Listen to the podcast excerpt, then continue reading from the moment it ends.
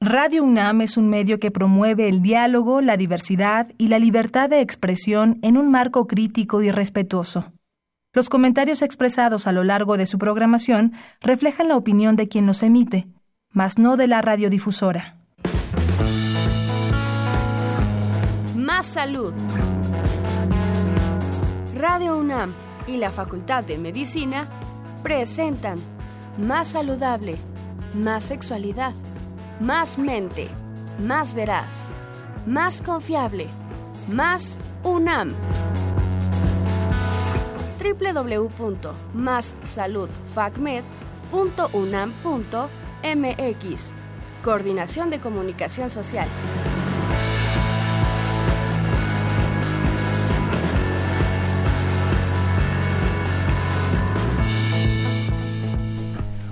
Hola, muy buenas tardes a todos nuestros escuchas. Eh, un saludo en sus hogares, oficinas, en el tránsito. Muchas gracias por acompañarnos en nuestro programa Voces de la Salud. Eh, un programa que en conjunto con la Facultad de Medicina eh, tiene la misión de llevar la información médica veraz y clara hasta ustedes. Eh, yo soy el doctor Jorge Olmos González y en esta ocasión estaremos tratando un tema muy importante, sobre todo por el impacto que puede tener en la calidad de vida de las personas que lo padecen, la posibilidad de prevenir probables complicaciones potenciales de la misma. Intolerancia al gluten o enfermedad celíaca. Para esto tenemos el honor de tener con, con nosotros al doctor Mario Peláez Luna. Eh, mucho gusto, buenas tardes, doctor. Eh, él es médico cirujano, egresado de la Facultad La Salle, eh, especialista en medicina interna y gastroenterología por la UNAM. Actualmente es profesor asociado de medicina de la División de, Investigación de la Facultad de Medicina de la UNAM y del Departamento de Gastroenterología del Instituto Nacional de Ciencias Médicas Salvador Subirán. Mucho gusto, doctor. bienvenido a, a, este su programa. Hola, gracias. Muchas buenas tardes. Buenas tardes. Bueno, les recordamos que este es un programa en vivo. Eh, tenemos teléfonos con los cuales nos pueden estar eh, en contacto con nosotros. Se los doy. Es 55 36 89 89. 55 36 89 89 con dos líneas. Y el 01 800 505 26 88. vamos a ir a una cápsula y regresamos con la entrevista y el tema a tratar con el doctor Mario.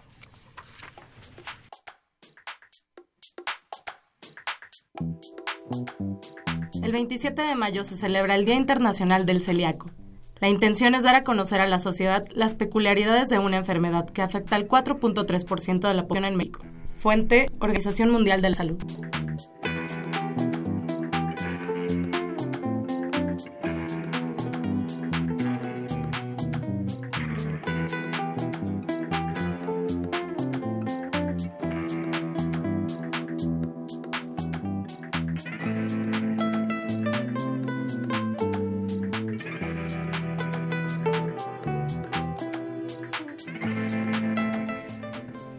Bueno, estamos de regreso aquí al programa Más Salud y para entrar en tema me gustaría mucho eh, pues empezar con la primera pregunta, doctor Mario. Eh, ¿Qué es el gluten, doctor? Sí, mira, el gluten es una proteína que se encuentra en los cereales, principalmente en el trigo, en la cebada y en el centeno, y principalmente es en el trigo. Y lo que hace esa proteína es como almacenar carbohidratos, sobre todo almidones, que son los que se van a encargar de nutrir al germen de trigo para que crezca y se convierta en una planta. Eh, y esa proteína en algunas personas, como vamos a comentar más adelante, pues puede provocar alguna algún tipo de trastorno. Algún, tipo de trastorno. Eh, quiero entender que esta proteína eh, tiene alguna función específica dentro de la nutrición humana. ¿Para qué sirve, ah, doctor? El gluten, generalmente, te digo, es una serie de proteínas que van a acumular eh, carbohidratos y almidón para nutrir al trigo.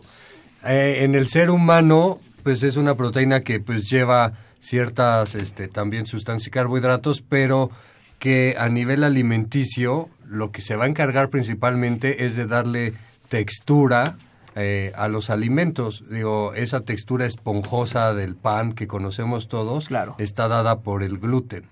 Sí, hay muchas otras sustancias y cosas que tienen gluten. Eh, las pastas de dientes pueden contener gluten y también les dan esa esa textura un poco este chiclosa o espesa. Y, y, generalmente esa es como la principal función. Ok, entonces dentro digamos de la nutrición humana hay una función específica digamos, que se encargue esta proteína de metabolizarse en alguna otra sustancia? No como tal, digo, es una proteína que viene en los alimentos y que se ha utilizado mucho por esas propiedades de darle eh, textura, a, las, a, las cosas que consumimos y que utilizamos.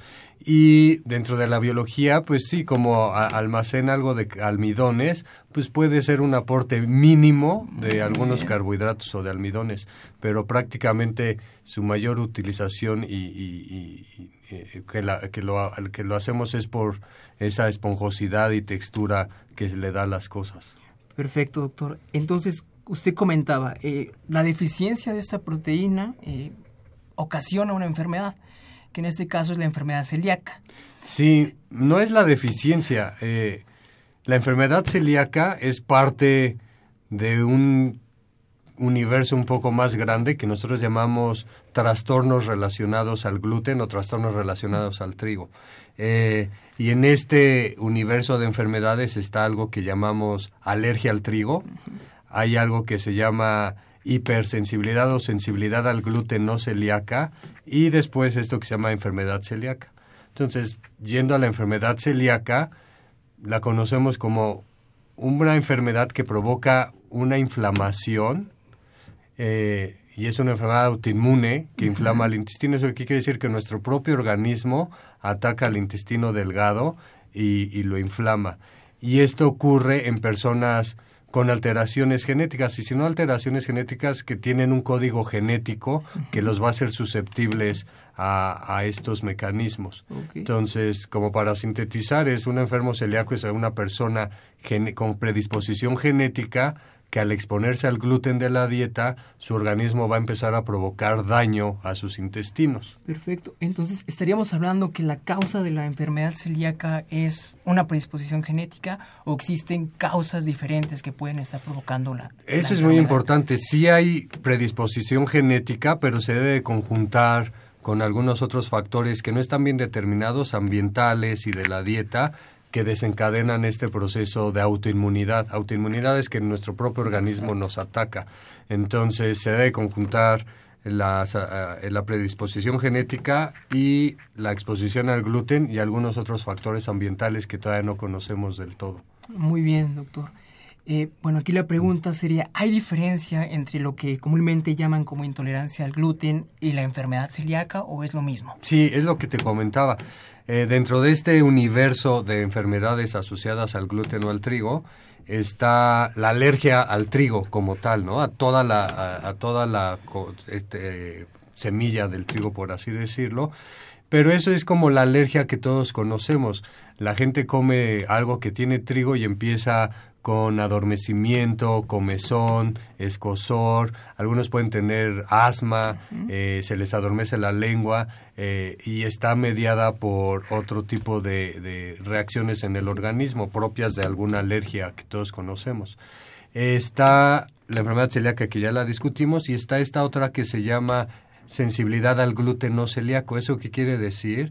Que hay personas que comen cosas con gluten y lo único que se sienten es sentirse mal, ¿no? Se inflaman del estómago o del abdomen, de decirlo de manera coloquial, se llenan de gases o pueden poner un poco de diarrea, eh, se sienten quizá medio obnubilados, pero a la hora de hacer estudios de qué es lo que está pasando no vemos ni inflamación ni ninguna respuesta alérgica ni inflamatoria. Entonces, todavía estamos eh, tratando de estudiar de qué se trata esta hipersensibilidad o sensibilidad al gluten no celíaca claro, doctor. Sí, eso, eso que comenta yo creo que lo vamos a comentar un poquito más adelante en cuanto eh, el diagnóstico de la enfermedad. Eh, ahorita vamos a entrar en el tema de en la epidemiología de la enfermedad. En México, eh, ¿tendrá usted el dato más o menos de aproximadamente un porcentaje? ¿Cuántas personas padecen la enfermedad celíaca? ¿Es algo frecuente? O... Sí, en, la frecuencia está muy bien estudiada en países europeos, en Norteamérica y sobre todo en Sudamérica porque son las personas que nosotros inicialmente pensábamos que eran las que tenían mayor riesgo. Eh, en esa población general o, mundial se estima que uno de cada 60 o uno de cada 200 personas pueden padecer enfermedad celíaca. Esos números son menores en Latinoamérica y sobre todo en México, en nuestra población mestiza, y hay algunos estudios que han reportado una incidencia o prevalencia entre 0.5 a 0.7%. Eso llevándolo al total de nuestra población quiere decir que muy posiblemente en México haya entre 800 mil y un millón de personas con enfermedad celíaca. Muy bien, sí es una, una, una cantidad a considerar porque pues es frecuente el problema y sobre todo eh, por la probabilidad de que se pueda encimar con otros eh, padecimientos. Eh, otra pregunta, doctor. ¿Es una enfermedad exclusiva de niños, adultos mayores o hay como un factor que se altere más, digamos, el sexo femenino, masculino, adolescentes? Sí, no, esa es muy buena pregunta. Realmente puede afectar desde la infancia hasta los adultos mayores lo que generalmente se describía y estamos acostumbrados era que afectaba normalmente a niños y que la enfermedad celíaca empezaba en la infancia y que son niños que o no crecían bien, se desnutrían fácilmente, tenían diarreas, dolores abdominales. Pero en la actualidad vemos gente por ahí de los 40, 50 años que puede ser que nunca habían tenido ningún síntoma y empiezan de pronto con molestias que sugieren enfermedad celíaca o incluso ya personas en, en, esa etapa de adulto mayor. Entonces realmente es una enfermedad que involucra a todas las edades, tampoco hay una, una predisposición por algún sexo en, en, particular. Y lo importante es eso, saber que puede ocurrir a cualquier, en cualquier etapa de la vida. Y nosotros como médicos tenemos la obligación de al menos de tenerla presente y sospecharla. Claro, bien, como dice, sospecharla, porque hay una inmensa cantidad de, padecimientos que pueden coincidir con los síntomas. Y es lo que vamos a, tratar un poquito más adelante. Comentaba usted muy bien que hay una predisposición genética a padecer la enfermedad. Esto quiere decir que eh, los hijos de los pacientes con enfermedad celíaca tienen mayor probabilidad de padecerla. Sí, también hay estudios que se han dedicado a tratar de resolver esa pregunta y en la actualidad se estima que hijos eh, o familiares de primer grado, esto quiere decir padres, abuelos, o sea, si mi abuelo tuvo enfermedad celíaca o mi padre tuvo enfermedad celíaca, yo puedo tener un riesgo tres veces mayor que eh, al de la población general o alguien sin antecedentes familiares. Entonces sí hay algunas sugerencias por, que se han publicado que eh, indican que en este tipo de personas con antecedentes familiares, en familiares directos, sí se recomienda a veces buscar intencionalmente la enfermedad celíaca. Esto de buscar eh, entiendo como que podríamos hacer estudios que también nos pueden servir como diagnóstico. Eh, ¿Hay alguna posibilidad de un estudio que nos permita eh, identificar la predisposición a presentar en alguna etapa de la vida este tipo de enfermedad? Sí, digo, hay, hay estudios eh, sobre todo en sangre y hay otros estudios un poco más complejos e invasivos. Invasivos es porque tenemos que entrar con una cámara a través de la boca llegar al intestino delgado, que es donde está afectado por la enfermedad celíaca, y tomar biopsias.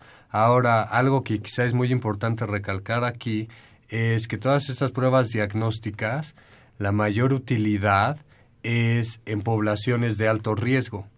Eh, debido a esto, o a la baja prevalencia, a la baja incidencia, o que no es tan frecuente como otras enfermedades como la diabetes eh, o la hipertensión arterial, eh, si nosotros quisiéramos hacer un estudio a toda la población en México, probablemente uno de cada diez o menos eh, saldrían positivos. O sea, tendríamos más personas eh, sin la enfermedad celíaca de lo que, que, pensamos y sería muy caro. Entonces, lo que estamos haciendo y se propone en todo el mundo es solamente hacer estudios en personas con síntomas que sugieren la enfermedad celíaca o en personas con otras enfermedades eh, asociadas. ¿Qué otras enfermedades asociadas sabemos que incrementan el riesgo de enfermedad celíaca?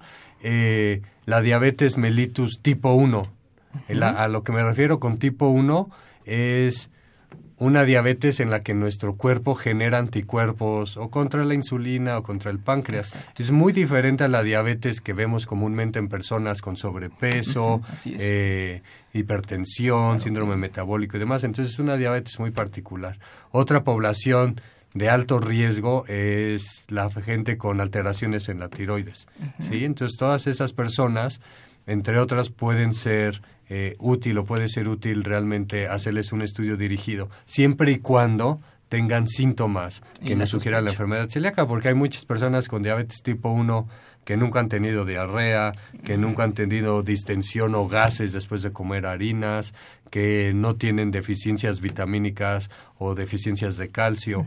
Entonces, realmente eh, sí tenemos que ver qué población hay en riesgo y eso conjuntarlo con los síntomas que tenga la persona y entonces ahí sí poder eh, con mayor seguridad y siendo más efectivo el costo que, que conlleva los estudios, que sea exitoso eh, la, la, búsqueda.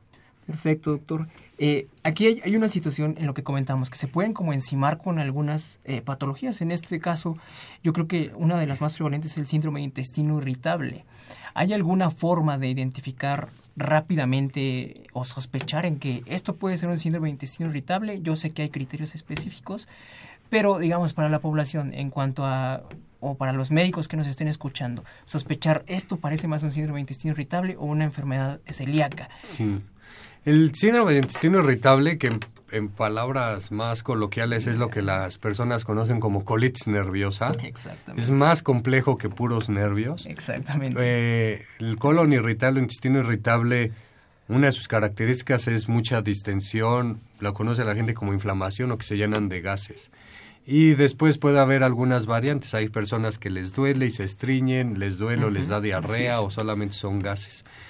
Es bien importante recalcar que ese diagnóstico de intestino irritable es un diagnóstico de exclusión. ¿Eso quiere bien. decir? Que primero tuvimos que haber descartado otras enfermedades, eh, llámese infecciones, parasitosis, alergias a la leche, enfermedad celíaca no, u otras, grave, un tumor, eh, o, o tumores, antes de decir que alguien tiene colon irritable. Eh, ¿De qué otra manera? Pues si yo tengo un paciente que pues llena ciertos eh, parámetros o criterios diagnósticos para colon irritable, eh, probablemente le hicieron ahí unos estudios no tan completos y le estoy dando tratamiento para colon irritable y no responde, Eso pues es. si no responde al tratamiento para colon irritable, pues muy probablemente no lo sea y eso nos tiene que hacer a nosotros tener que revalorar el diagnóstico. Perfecto. Eh, bueno, aquí ya tratamos un poquito de, de, los síntomas, pero en sí, ¿cuáles son los síntomas específicos de la enfermedad celíaca, doctor? Hay síntomas, antes se conocían como clásicos o típicos, realmente eso ya no nos gusta sí, hacerlo porque ahora sabemos que lo clásico no es tan clásico, ¿no? Y la enfermedad suele presentarse más atípicamente. Pero generalmente en quién sospechamos, eh, generalmente los pediatras pueden sospechar enfermedad celíaca en niños que no están creciendo como se debe, que tienen muchos gases, eh, que tienen diarreas sin ninguna explicación, que cada vez que comen se inflaman, les da dolor y tienen diarreas. En los adultos, pues puede ser muy similar, pueden ser personas que comen y se inflaman, nada más, ¿no? Que se llenan de gases, tienen cólicos, retortijones, algunos de ellos sí pueden cursar con diarrea, eh, también son personas que con esa diarrea o esos síntomas empiezan a bajar de peso, porque como la enfermedad celíaca, lo mencionamos, uh -huh. es una enfermedad que inflama y afecta al intestino, esa misma inflamación hace que no podamos asimilar o absorber los alimentos. Entonces es un proceso de desnutrición y de baja de peso. Eh, hay otras personas que de pronto desarrollan osteoporosis o se descalcifican uh -huh. a etapas muy tempranas, ¿no? No es normal que una mujer o un hombre de 25, 30 años ya tenga osteoporosis. Uh -huh. Entonces, todo eso son como eh, banderas rojas que nos tienen uh -huh. que hacer sospechar, no necesariamente nada más en la enfermedad celíaca, sino en algún proceso de mala digestión y mala absorción, y en el estudio de eso, pues ya enfocarlo en enfermedad celíaca. Perfecto, doctor. Esto, esto que menciona la literatura de si una paciente joven con diarrea, con eh, anemia ferropénica, que es la anemia por déficit de hierro o por alguna falta de nutrientes, junto con esto que comenta, la decalcificación, que se esté absorbiendo mal el calcio, eh, nos haría sospechar o nos haría hacer como una un diagnóstico muy probable de una enfermedad celíaca. Doctor? Sí, eso también es una muy buena pregunta. Hay pacientes que no tienen ningún síntoma gastrointestinal. Ajá que pueden tener lo que nosotros llamamos manifestaciones extraintestinales. Entonces hay personas que sí tienen deficiencia de hierro. La deficiencia de hierro tiene muchas causas y mucho más frecuentes que la enfermedad Mm, celíaca. así es. Y nuevamente voy a lo mismo. Cuando alguien tiene deficiencia de hierro, primero tenemos que descartar las causas más comunes, ¿no? Como algún sangrado intestinal por úlceras o por infecciones. En las mujeres es común tener deficiencia de hierro por sus sangrados menstruales. En personas adultas a veces puede ser que ya sus mecanismos de producción de sangre ya no sean los óptimos o ya no puedan metabolizar bien el hierro y hay que descartar primero eso. La enfermedad celíaca sí es una causa de deficiencia de, de hierro, pero nuevamente es quizá sospecharla hasta que hayamos descartado Las otras más patologías más, comunes. Hay otras personas, perdón, que pueden tener eh, manchas en la piel, ¿no? Y sobre todo lo que nosotros llamamos, o se llama dermatitis herpetiforme, que son eh, unas ampollitas muy pequeñitas, como las del herpes, y que están rodeadas o sobre una base muy roja. Eh, y eso el diagnóstico lo hace un dermatólogo, pero esa dermatitis herpetiforme es casi sinónimo de que esa persona, aunque no tenga síntomas intestinales, puede o va a tener enfermedad celíaca. Incluso está en la literatura descrita como enfermedad celíaca, ¿no? También de la piel, este tipo de Sí. dermatitis herpetiforme. Bueno, eh, les recordamos que tenemos, eh, que estamos en un programa totalmente en vivo y tenemos teléfonos en cabina, los cuales son 55 36 89 89, eh, 55 36 89 89 y también tenemos un teléfono eh, con un LA sin costo que es el 01 850 52 688. Esto para qué? Para que si los radioescuchas tienen alguna duda nos puedan eh, ponerse en contacto con nosotros y resolverla sin problema. Vamos a ir a hacer, vamos a hacer una pausa y regresamos y volvemos con el tema eh, de la enfermedad celíaca.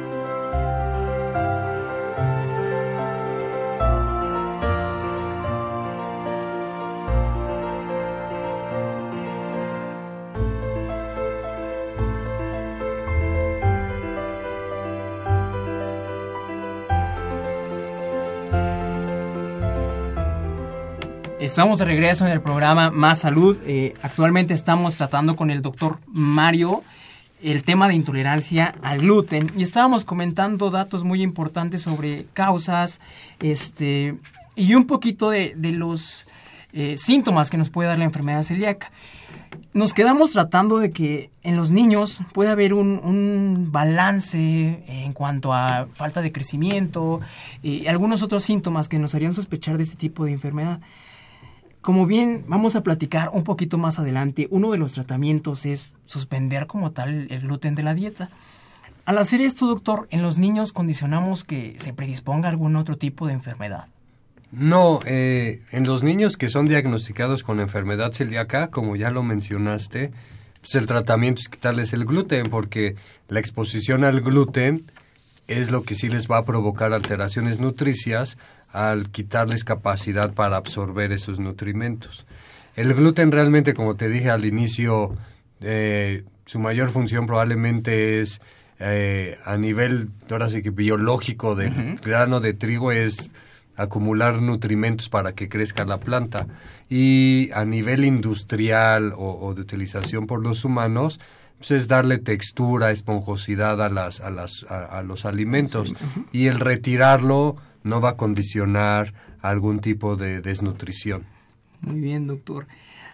Entrando a, un tema que habíamos dicho que íbamos a comentar un poquito más adelante, eh, ¿cómo se diagnostica la enfermedad celíaca? Eh, ya nos comentó que puede haber una serie de, estudios en sangre que nos pueden hacer eh, bien sospechar de la enfermedad, pero el diagnóstico específico, también nos comentó un poquito de la biopsia, ¿cómo se hace? Sí, para diagnosticar la enfermedad celíaca es como todas las enfermedades, primero como médicos o incluso el paciente debemos de identificar una serie de síntomas o de molestias. Y luego tratar de que esas molestias las podamos eh, colocar en un diagnóstico médico. Entonces ya discutimos cuáles son los síntomas de la enfermedad celíaca y cuando llega un paciente con síntomas que nos sugiere eso, entonces tenemos que confirmar o tratar de buscar otras pruebas. ¿Qué pruebas? Pues hay estudios en sangre que son anticuerpos contra el gluten o contra algunas otras sustancias que se liberan de los intestinos como respuesta a la inflamación y eso nos puede también ayudar de una manera sencilla a incrementar nuestro índice de sospecha. Cuando conjuntamos los síntomas con, la, con los estudios de sangre positivos, tenemos que hacer una confirmación y ahí es donde tenemos que hacer una endoscopía para lograr tomar una muestra o una biopsia del intestino delgado. En el intestino delgado lo que vamos a observar es mucha inflamación y algo que se llama atrofia. Si todos recuerdan, el intestino delgado pues, tiene pelitos o vellosidades. Una forma, un ejemplo muy burdo sería que el intestino delgado es como una toalla. Todas las toallas sabemos que tienen pelitos y que nos ayudan a secarnos y absorben muy bien el agua. Pues cuando hay enfermedad celíaca, la inflamación lo que va a provocar es como si rasuráramos la toalla y le quitamos todos los pelitos. Entonces no va a haber forma que esa toalla absorba suficiente agua para secarnos. En el intestino, pues al no haber tantos vellosidades o pelitos, no vamos a ser capaces de poder nutrirnos o de absorber los nutrientes. y, de ahí, pues la explicación de los síntomas que comentábamos un poquito antes. Eh, ¿La enfermedad celíaca se cura, doctor? No, la enfermedad celíaca, como es una enfermedad con predisposición genética, nosotros en la actualidad no estamos en la capacidad de poder cambiar nuestros genes. Así es. Entonces va a ser una enfermedad crónica, pero que se puede controlar muy bien. Y la forma de controlarla es con el tratamiento, que va a ser a base de retirar el gluten de la dieta. Así es, doctor, como lo, comenta. Entonces, ese es el, sería, sería el tratamiento de la enfermedad celíaca, definitivamente retirar el gluten de la dieta. ¿Qué productos o qué alimentos son los que contienen el gluten? Y así, siendo un poquito más específicos, ¿qué alimentos son los que definitivamente se les prohíbe en primera instancia a un paciente con la enfermedad celíaca? Sí, el gluten, como les dije, es una proteína que está en los cereales, sobre todo el trigo, la cebada, eh, el centeno, que son probablemente los que más ricos en gluten son.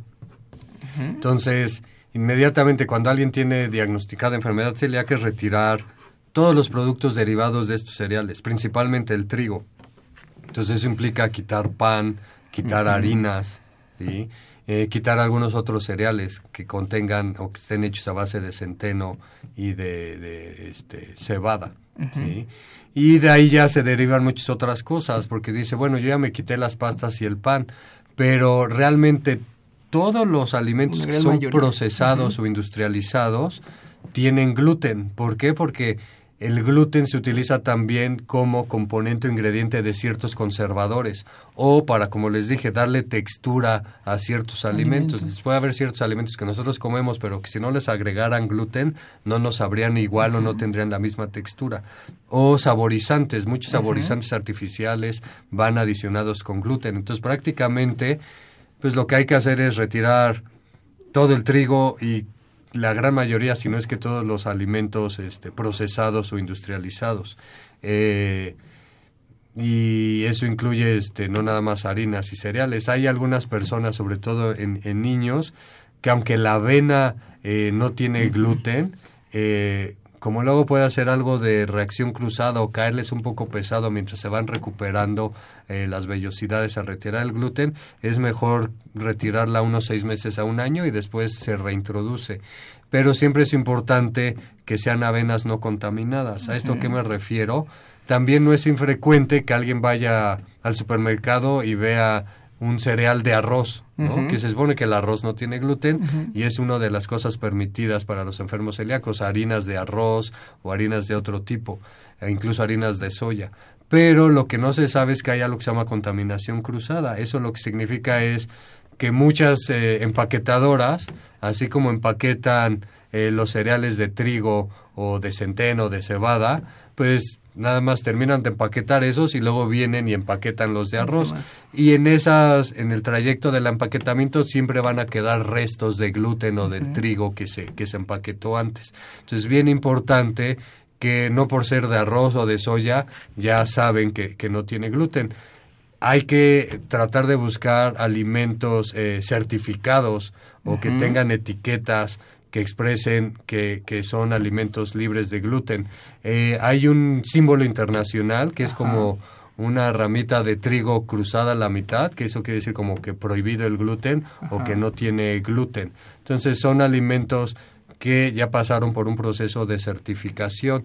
Eh, hay muchos estudios y muchas empresas que se dedican a hacer eso, tanto fuera como dentro de México. Eh, en México hay eh, asociaciones que se dedican a eso. Bueno, hay dos asociaciones que además de apoyo a, a, los enfermos celíacos, que una es Celíacos de México, pero la otra se llama CELMEX, que esa también además de apoyar a los pacientes, apoya y se dedica también mucho a hacer certificación de alimentos para que esté seguro el paciente que lo que está consumiendo este, está libre, de, gluten. doctor. Estos alimentos que comenta eh, son fáciles de conseguir, no sé, en el supermercado, en algún tipo Ahora, de tienda. Probablemente sean más fáciles, porque incluso si alguien va al supermercado, a veces ya hay hasta un pasillo dedicado a, alimentos sin gluten. Son relativamente ahora más fáciles de encontrar que hace cinco años probablemente, pero no dejan de ser costosos. Así es. Muy bien, doctor. Comentaba un poquito de que la cebada se incluye dentro de, de este problema. Esto nos lleva a pensar que pues la, cerveza está tiene un poquito de cebada. ¿Las bebidas alcohólicas están prohibidas en los pacientes con enfermedad celíaca o solamente este tipo de, bebidas sí, especial? Si me, preguntas, yo, hay cerveza de trigo, pues, casi todos tienen cebada. Eh, realmente todos los fermentados están prohibidos, sobre todo de cebada y, y de trigo hay algo de discusión porque hay quienes dicen y muchos nutriólogos dicen que los destilados no deben de tener tanto problema. Si me preguntas si quizá para no tener ahí un error, porque por ejemplo el vodka tiene centeno, ¿no? También. Y alguien puede argumentar que durante el proceso de destilación se elimina todo el centeno del gluten. Es muy difícil de saber. Igual que eh, el vino, ¿no? El vino, pues la uva no tiene nada de eso, pero como crece en el campo puede venir contaminada y en el proceso de fermentación no se no es capaz de retirar todo el gluten. Entonces, hay quienes sugieren que se puede tomar una copa de vino. Yo creo que es a la segura, es decir, tratar de ser muy cautelosos. Si alguien realmente quiere probar algún tipo de alcohol, ya se han desarrollado ahora cervezas a base de maguey o de nopal, eh, e incluso el tequila o el mezcal, que son a base de maguey o de nopal, de maguey principalmente, seguramente esos les puedo decir que no van a tener nada de gluten. Y muchas veces es ensayo y error. Y hay personas que toleran un poco más que otras, pero a ciencia cierta va a ser cervezas a base de maguey y probablemente destilados a partir también de maguey como el, el mezcal y, el, tequila? Muy bien, doctor. Eh, ¿Los productos sin gluten tienden a tener algún costo un poco más que la dieta normal de cualquier eh, persona. Irónicamente, pues sí. ¿Por qué? Porque tienen que llevar seguramente un proceso industrial que le retire el gluten. Tienen que llevar esto que mencionábamos, un proceso de certificación en el que se lleva el alimento y las empresas buscan el número de partículas de gluten que tienen. Eh, y entonces todos esos procesos de certificación y elaboración, pues de, manera definitiva incrementan los costos.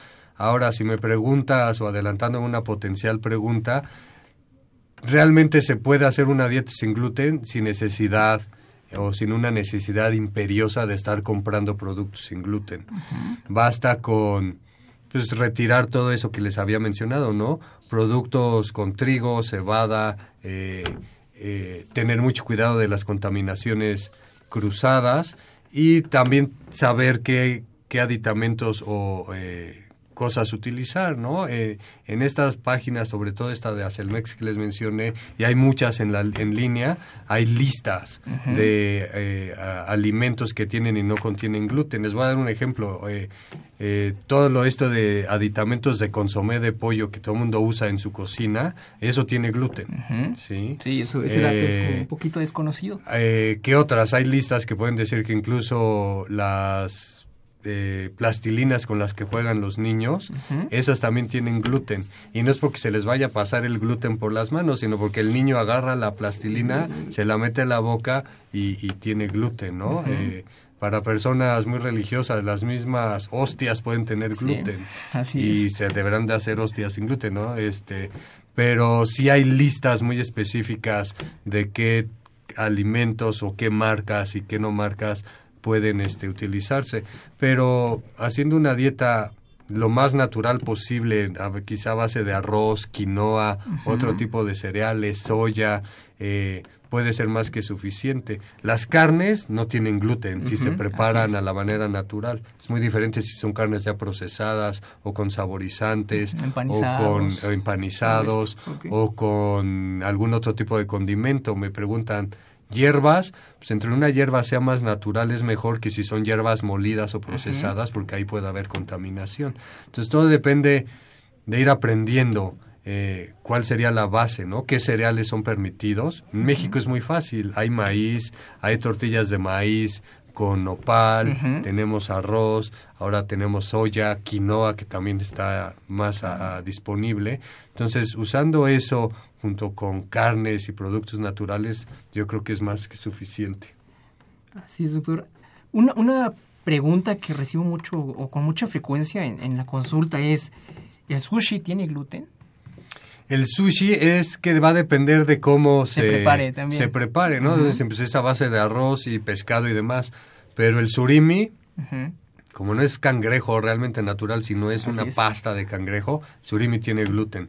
La soya que se utiliza viene aditamentada con gluten. A la soya que yo me refería es a los granos, a los frijoles de soya. Eso es muy diferente a la soya que ya viene o con ajá, en botella, con un proceso industrial, con conservadores, a veces con algún saborizante o un colorante. Entonces todo eso pues hay que evitarlo.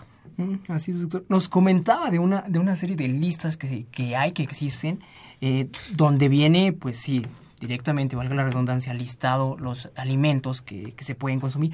¿Los pacientes dónde pueden consultar este, este tipo de listas, doctor? ¿En Internet? En Internet, si alguien se mete y ve productos sin gluten, ahí están. Aparecen sin problema. Y en México sí hay dos asociaciones que ya las había mencionado, pero la que es muy proactiva en esto es este esta que se llama Celmex, que se dedica a, a ayudar al proceso de certificación.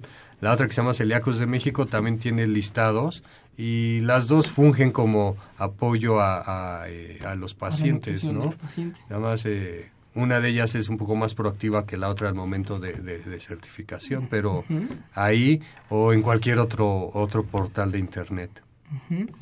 Eh, nos preguntan, doctor, bueno, aquí lo acaba de comentar, el tratamiento es eliminar el gluten de la dieta así debe de ser siempre, eliminarlo totalmente o hay casos en donde el gluten puede estar permitido, por así decirlo, en, cantidades pequeñas. No, en, en, cuanto a enfermedad celíaca se debe de retirar por, completo, porque si no, no hay forma que el intestino se recupere y nos permita absorber los alimentos. Muy bien, aquí otra pregunta, después de suspender eh, el gluten en la dieta de un paciente celíaco, eh, existe una mejoría de los síntomas. Esta mejoría de los síntomas, eh, ¿cuánto tiempo puede llegar a transcurrir para que la persona eh, se sienta mejor después de una vez abandonado estos hábitos de consumir gluten?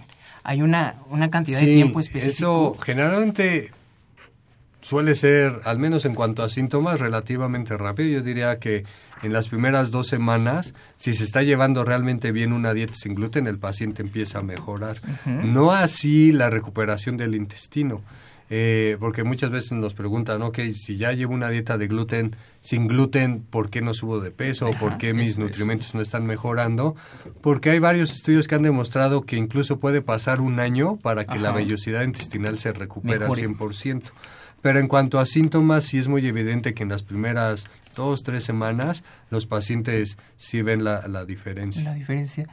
Ahora, doctor, el mantenerse en contacto directo con el gluten, eh, la persona, digamos, al tomarlo como un síntoma banal y no tomarle importancia puede generar una complicación potencial en el intestino, es decir, que esto evoluciona una patología más importante. Sí, en, en la enfermedad celíaca una de sus complicaciones es algo que se llama linfoma intestinal, ¿no? Entonces, la exposición recurrente al gluten va a hacer que haya una inflamación constante en el intestino.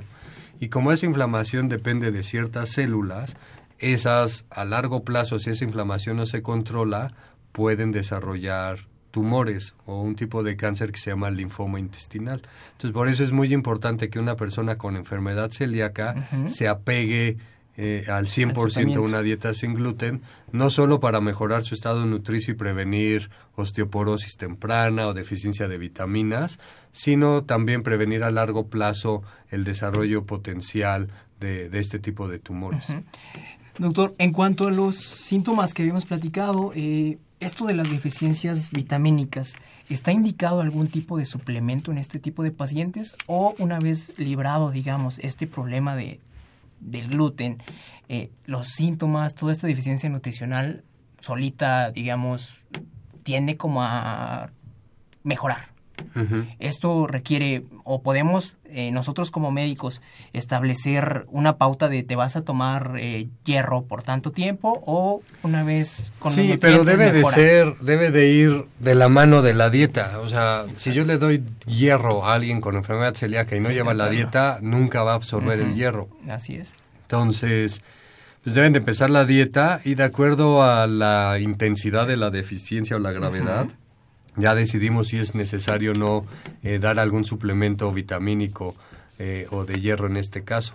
Pero va a depender también mucho de la gravedad. Y siempre es muy importante que lleven la dieta, porque si no, cualquier cosa que les demos no se va a absorber. No va, a mejorar toda la sintomatología.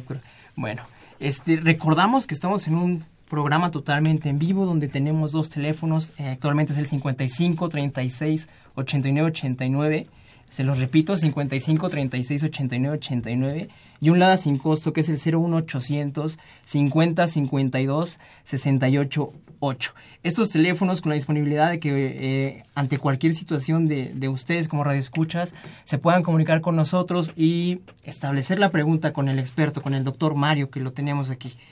Eh, vamos a ir a una pausa.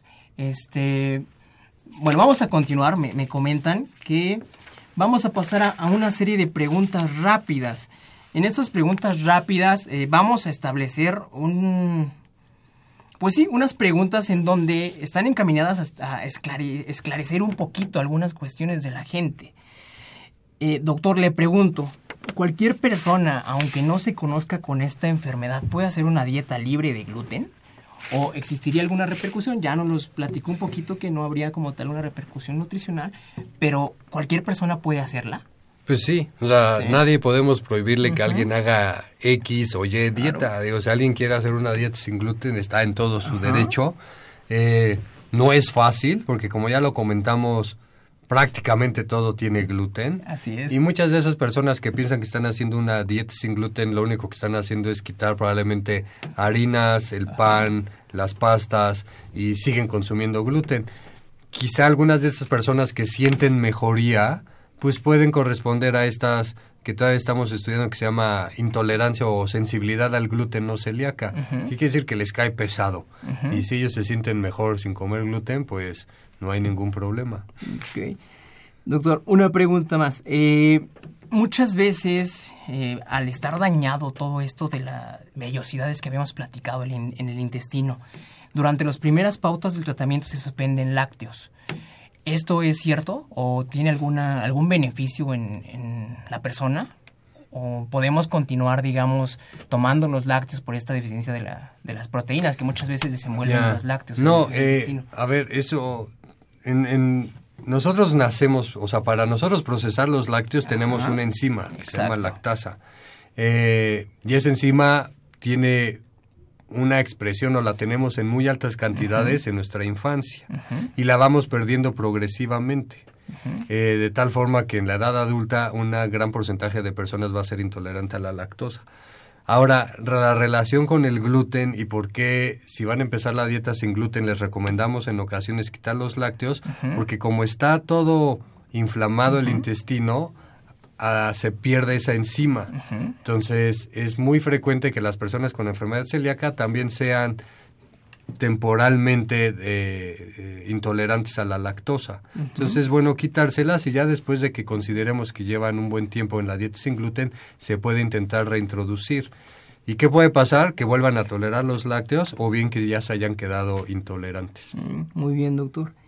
Mm, ¿Qué pasa eh, si una mujer celíaca se embaraza? ¿Hay alguna repercusión en cuanto al producto o no, No. hay ninguna? No existe. No, no, no. Realmente mientras la, la persona o la mujer de enfermedad celíaca siga llevando su dieta, un buen control nutricio, eh, eso no significa alguna alteración en el desarrollo eh, de su producto del bebé. Mm, perfecto, doctor. Eh, ¿Solamente las personas con poco peso y baja masa corporal son celíacas? No, eh, esa idea de que alguien con enfermedad celíaca son eh, personas muy delgadas, que están por debajo de su Sí, porque peso, incluso te lo describen así en algunos Sí. libros como una facie de... como si estuvieran desnutridos, que realmente están desnutridos, pero también hay personas con sobrepeso que tienen enfermedad celíaca. Me van a decir, ¿y eso por qué?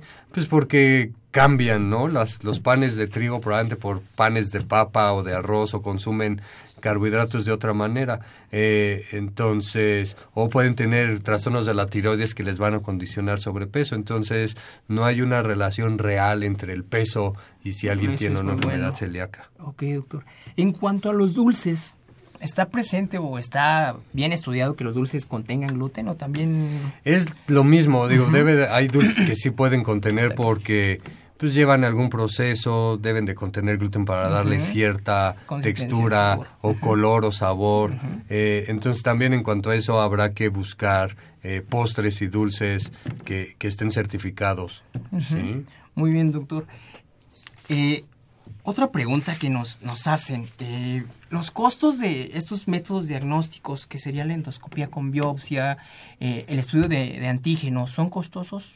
Sí, no, no tengo ahora sí la- las cifras, Ajá, pero- sí, lamentablemente no son estudios eh, Accesibles. tan accesibles Ajá, como otros, Ajá. pero no hay otra forma de, de diagnosticarla y por eso es bien importante no mandarlos a hacer de manera indiscriminada, sino tratar de localizar y buscar personas con alto riesgo, con síntomas que nos hagan tener la sospecha y después ya confirmarlo con estos estudios. Muy bien, doctor. Bueno, pues con todo esto que acabamos de platicar, yo creo que está cubierto eh, la mayoría de cuestiones que podríamos hacernos como personas en cuanto a la enfermedad celíaca. Y pues agradecemos mucho su eh, participación en el programa, el tiempo que, se- tomó para acudir con nosotros y tratar de resolver pues todo esto, estas situaciones, doctor.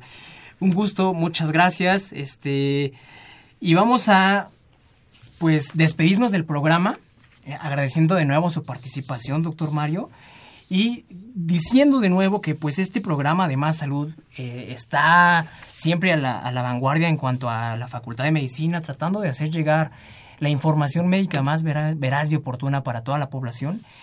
Y pues no está de más que un- eh, decir que esto es una coproducción de la Facultad de Medicina y Radio UNAM, que junto con nuestro director, el doctor Germán Fajardo Dolci, eh, la doctora Irene Durante Montiel, que es la secretaria general, y la licenciada Karen Corona Menes, coordinadora de comunicación social, esto se puede llevar a cabo.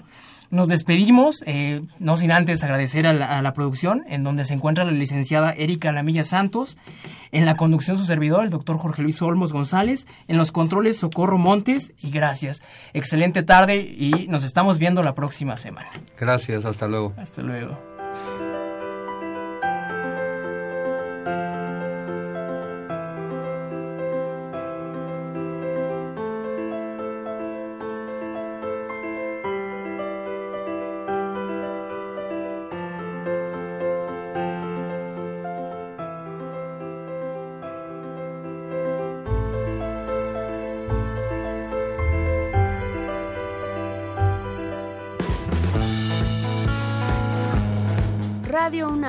La Facultad de Medicina presentaron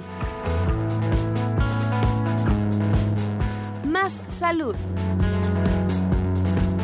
Consulta nuestra revista www.massaludfacmed.unam.mx. Coordinación de Comunicación Social. Más UNAM.